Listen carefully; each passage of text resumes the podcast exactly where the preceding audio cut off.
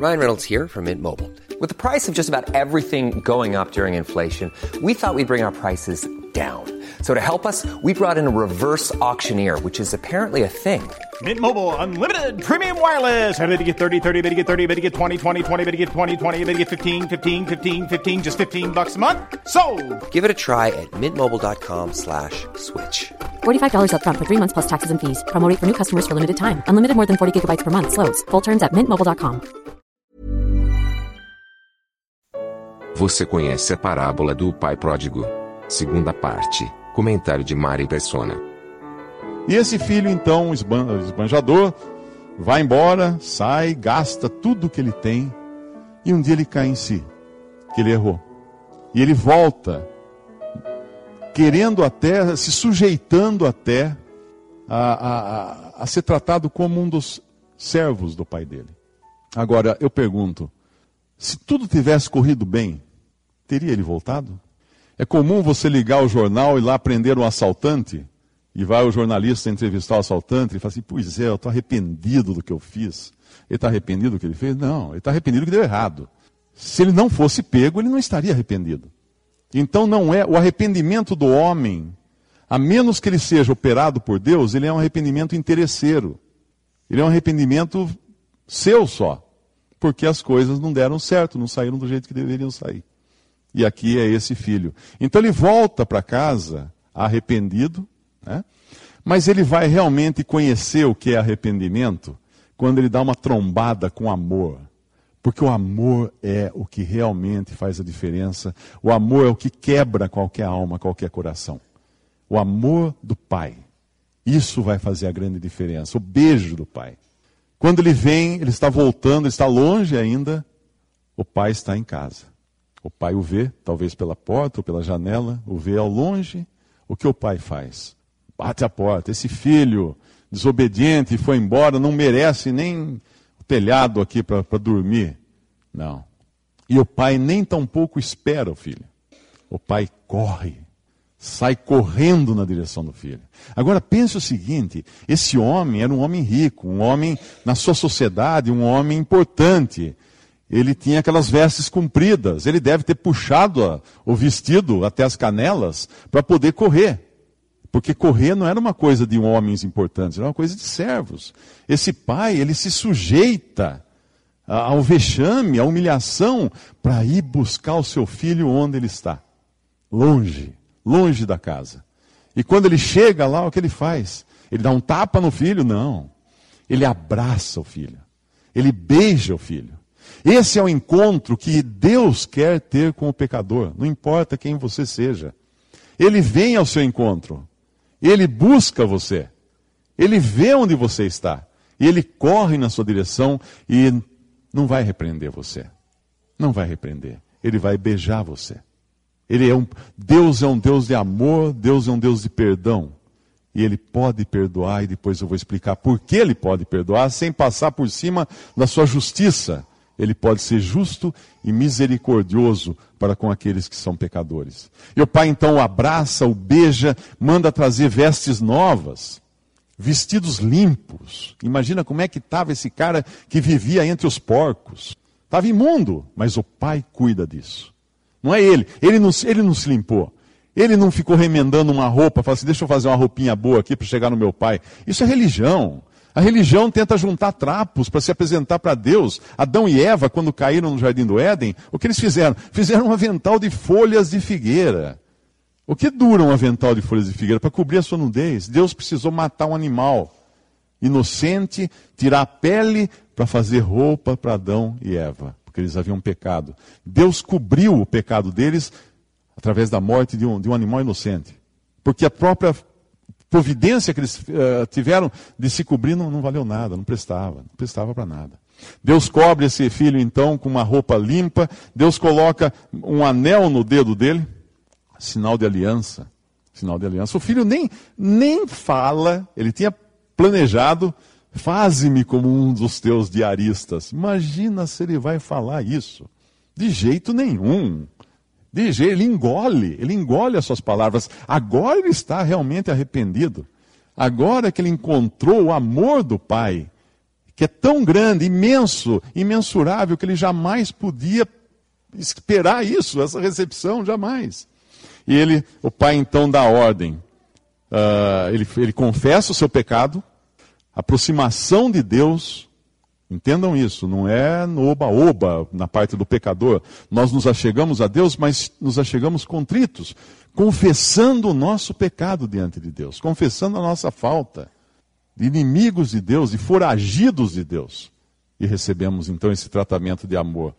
E trazei, ele coloca um anel na mão, dando então a entender que havia agora uma aliança com aquele filho. Havia uma aliança agora. E alpacas nos pés, sandálias nos pés, para mostrar que aquele filho ia andar agora fora da poeira desse mundo, separado da poeira, da sujeira. O pai ia providenciar para ele se manter limpo, para que ele se mantivesse limpo e separado da poeira. E chamando, uh, trazei o bezerro cevado, matai-o, é festa. Comamos e, e, e alegremos-nos, porque este meu filho estava morto e reviveu. Tinha se perdido e foi achado e começaram a se alegrar. Mas esse é o, é o filho perdulário, esse é o filho sem vergonha. Esse é o filho que, que foi viver a vida do jeito que ele quis. Mas tem um outro filho. O filho que ficou em casa. O filho obediente. O filho bem vestido o filho arrumadinho, o filho que não foi sair com nenhuma prostituta, o filho que não foi fazer, o filho que ele fala, pai, eu sempre cumpri os teus mandamentos, teu mandamento, eu te obedeci, sempre fiquei em casa, eu não saí, eu te obedeci. Por que então esse outro seria também um filho pródigo? Porque ele é exatamente igual ao primeiro. Esse filho mais velho é exatamente igual ao primeiro. Primeiro, uma, uma coisa importante entender é que estaria na obrigação dele, por ser o filho mais velho, e procurar o seu irmão. E pelo jeito ele não fez. Ele ficou em casa. E ele diz, uh, no versículo 25, diz assim: E o seu filho mais velho estava no campo. E quando veio e chegou perto de casa, ouviu a música e as danças, podemos imaginar a festa que tinha. Chamando um dos servos, perguntou-lhe que era aquilo. E ele lhe disse: Veio teu irmão e teu pai matou o bezerro cevado porque o recebeu são e salvo. Um bezerro cevado naquele tempo devia custar dinheiro, porque a economia naquela época usava-se muito pouco dinheiro, né? moedas, essas coisas. Era mais a pessoa tinha terras e tinha animais. O cartão de crédito andava naquele tempo, era gado. Eles levavam para lá e para cá, quando queriam comprar, levavam lá 300 bois, ou ovelhas, ou camelos, e trocava pelos produtos e voltava trazendo os produtos ou trocava por uma terra. Era, era, a economia da época. Então esse bezerro, e eles também não eram pessoas que comiam muita carne.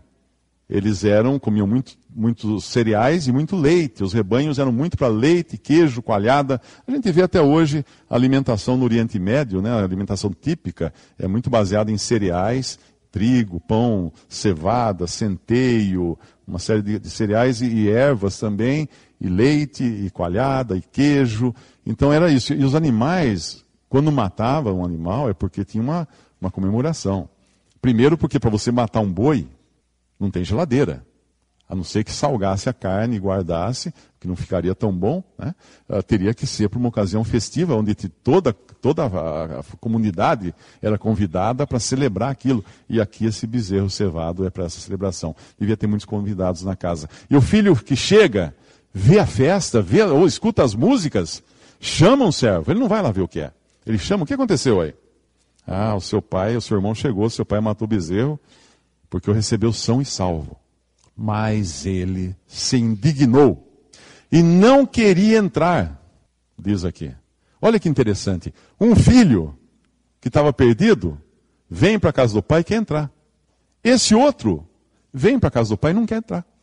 Ele quer ficar do lado de fora agora da casa do pai, porque ele está indignado com o pai. Ele não gostou nem um pouco do que o pai fez. E o pai sai ao encontro dele. O versículo 28 fala: E saindo o pai, estava com ele. O, sai, o, o pai, o pai saiu para buscar o filho mais novo que estava chegando. E o pai saiu para buscar o filho mais velho. O pai sai sempre.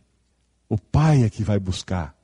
O amor do pai não quer que nenhum fique do lado de fora, quer trazer todos para dentro. Tem um versículo que fala que Deus quer que a sua casa se encha, não quer que nenhum se perca. Ele quer que sua casa se encha. Ele convida a todos.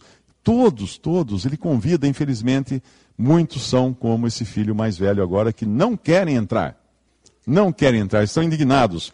E ele fala o seguinte: Respondendo ele, disse, disse ao pai: Eis que te sirvo há tantos anos, sem nunca transgredir o teu mandamento, e nunca me deste um cabrito para alegrar-me com o meu pai? Não. Nunca me deste um cabrito para alegrar-me com os meus amigos. A diferença de um filho para o outro é são só os amigos. Um era amigo de prostitutas, o outro era amigo da turma certinha dele lá. Mas os dois queriam se alegrar com os amigos. O primeiro queria parte da fazenda dele, da, da herança, para ir esbanjar com os amigos e amigas. Esse ficou em casa, obedeceu tudo, porque ele queria, ele estava de olho em quê? Em se alegrar com o pai? Na companhia do pai? No amor do pai? Não. Ele queria também gastar, nem que fosse um cabrito. Ele fala: o senhor não me deu nenhum cabrito para gastar com meus amigos. Esse é o mesmo, mesmo, mesmo pródigo ele também quer gastar. Veja que no mundo existem pessoas que saem por aí torrando tudo, vocês devem conhecer alguns, e caem na droga, na bebida, na prostituição, e torra tudo, e são vistos até como, nossa, ó, a pessoa perdeu-se, né? Pecador, pecador, perdido. E tem outros que vão na igreja todas as, todas as noites, todo domingo, vão lá, cabendo a cabine embaixo do braço, e vão lá, porque eles vão lá? Porque eles querem ganhar prosperidade. Eles querem ficar mais ricos. Eles querem uma bênção de Deus. Eles querem um privilégio que Deus dê, uma, ou uma cura, ou um marido, ou uma esposa, ou dinheiro, ou riqueza, ou um carro importado, ou uma empresa. Eles querem isso. Eu pergunto, não, são, não é a mesma coisa? Não é a mesma coisa. O primeiro quer a parte dele da, da fazenda e quer torrar tudo. O outro também quer só que ele usa de, outra, de outras coisas. Mas os dois estão usando Deus. Um pegando aquilo que Deus naturalmente dá ao homem, saúde, uh, vigor, uh, juventude, para gastar isso nas coisas. E o outro, usando Deus, esperando que Deus o abençoe, para quê? Para ele ter uma vida confortável, gastar também, fazer isso, fazer aquilo. Os dois estão usando Deus. Um, de uma maneira liberal, e o outro de uma maneira religiosa, o que é tão vil quanto a outra maneira. E como essa, essa parábola foi dita aos judeus religiosos, eles eram esse filho mais velho. E eles, eles estavam escutando da boca de Jesus um retrato deles. Eles usavam Deus. Pai, eu te obedeci. Eu te obedeci, eu fiz tudo direitinho. Ué, mas então, o que, como é que fica a situação agora? Então, colocando agora Deus falando, respondendo, Deus falaria então, quer dizer que então eu estou devendo alguma coisa para você? Quando você faz coisas e dá esmola, é religioso, até lê a Bíblia, vai uh, numa igreja, dá um dízimo, ajuda aqui, ajuda ali, etc., faz caridade, não sei o quê. Para receber alguma coisa, Veja que você está colocando Deus na condição de seu devedor. É como se um dia você chegasse, bom, fiz tudo isso, vou lá falar com Deus agora, que ó, obedeci direitinho. Senhor, dá minha parte aí que está tudo, ó, está tudo pronto. O quê? Deus não deve nada a ninguém. Deus não pode ser nosso devedor, de jeito nenhum. Jamais. Isso é, é insano pensar, pensar assim. Mas é o que esse filho faz. O pai então explica para ele: Filho, tudo que eu tenho é teu. E era mesmo. O pai estava sem um tostão furado. O pai tinha dado metade para um filho e metade para o outro da herança. O pai ficou sem nada. E esse pai é também um pai pródigo, porque ele gastou tudo em benefício dos seus filhos. Visite respondi.com.br. Visite também 3minutos.net.